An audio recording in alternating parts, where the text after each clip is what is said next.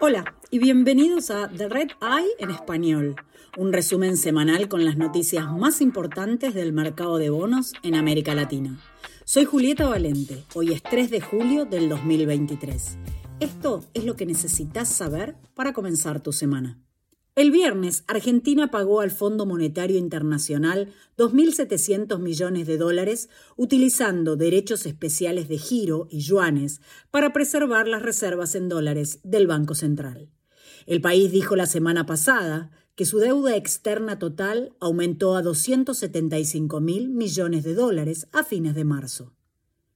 En Brasil, el productor de cemento Intercement acordó vender sus operaciones en Mozambique y Sudáfrica a Washington Cement. El acuerdo establece un valor del negocio en África de 265 millones de dólares. Intercement planea utilizar las ganancias para pagar una parte de su deuda pendiente. Los tenedores de bonos de la petrolera estatal venezolana PDVSA pidieron a la justicia norteamericana que impida a PDVSA usar a su filial Citgo para financiar acuerdos legales. Los tenedores de bonos tienen una deuda de 2.000 millones de dólares garantizada por Citgo y quieren evitar que PDVSA extraiga miles de millones de dólares de Citgo para resolver demandas con otros acreedores. Fue otra semana activa en los mercados de deuda. Paraguay emitió un bono de 500 millones de dólares a 10 años con un rendimiento del 5,8%.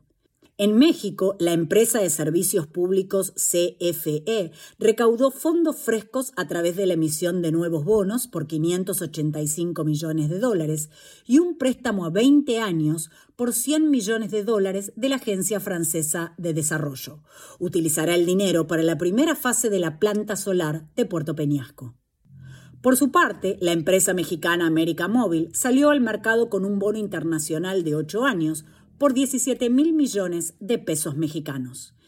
En Colombia, Ecopetrol emitió 2 mil millones de dólares en nuevos bonos y reabrió su bono al 2033, emitiendo 300 millones de dólares adicionales.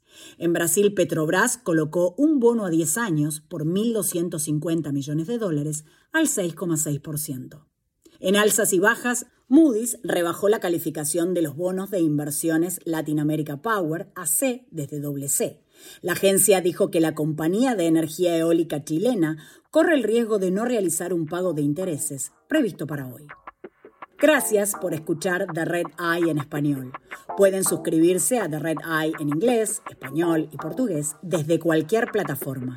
Para obtener todas las últimas noticias sobre deuda en mercados emergentes, visite redintelligence.com.